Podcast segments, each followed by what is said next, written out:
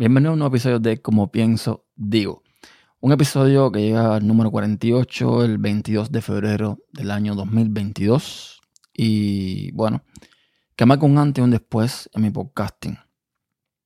Primero, eh, quiero aclarar que no es que vayan a haber cambios súper relevantes eh, de cara al oyente. No, eh, más bien los cambios van a estar en la parte de atrás, en lo que no se ve.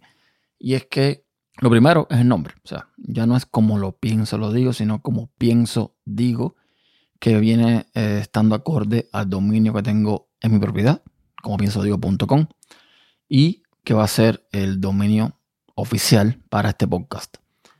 Un podcast que pasa a ser además el, vamos a decir, el único que voy a tener de momento. Los que me conocen saben que yo tengo varios podcasts, los encuentran en tupodcast.com y cada podcast tenía una temática en específico.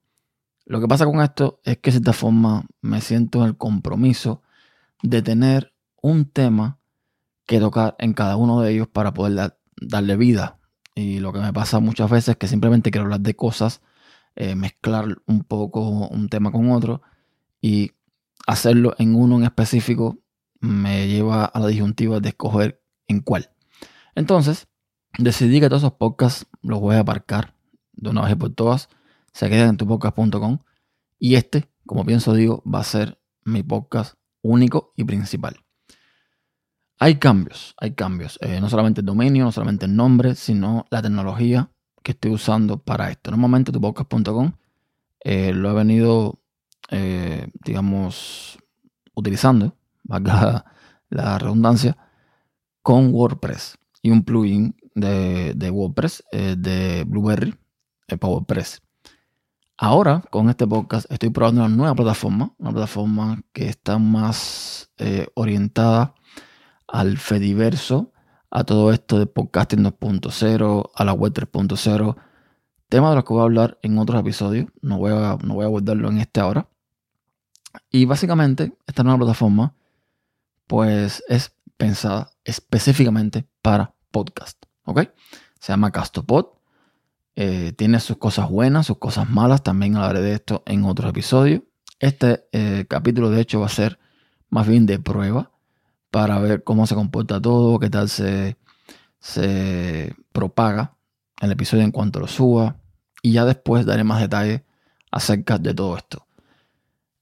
Castopod me permite de entrar de alguna forma a todo esto de la, vamos a llamarle podcasting descentralizado. Lo voy a dejar ahí. Lo voy a dejar ahí porque eh, no es tan simple, tampoco es tan difícil. Simplemente podcasting 2.0 no es más que el podcasting que conocemos toda la vida, pero con unas etiquetas nuevas que se pueden poner al RCS que te da otras funcionalidades, te da otras ventajas. Más nada que eso, es muy simple. Y eh, bueno, voy a aprovechar a ver qué, qué tal resulta usar esta plataforma que está bien, pero ahora digo, tiene sus cosas, mm, sus matices que hay que eh, pues especificar. Lo haré en otro episodio, como dije anteriormente. Entonces, mm, nada, hay muchas cosas que contar, muy poco tiempo. Básicamente es eso. Si estás escuchando esto, eh, lo voy a poner, por supuesto, en todos los podcasts que, que tengo activo actualmente para que se sepa. Me pueden escuchar única y llanamente, o única, únicamente, en como pienso digo.com. Voy a dejar el.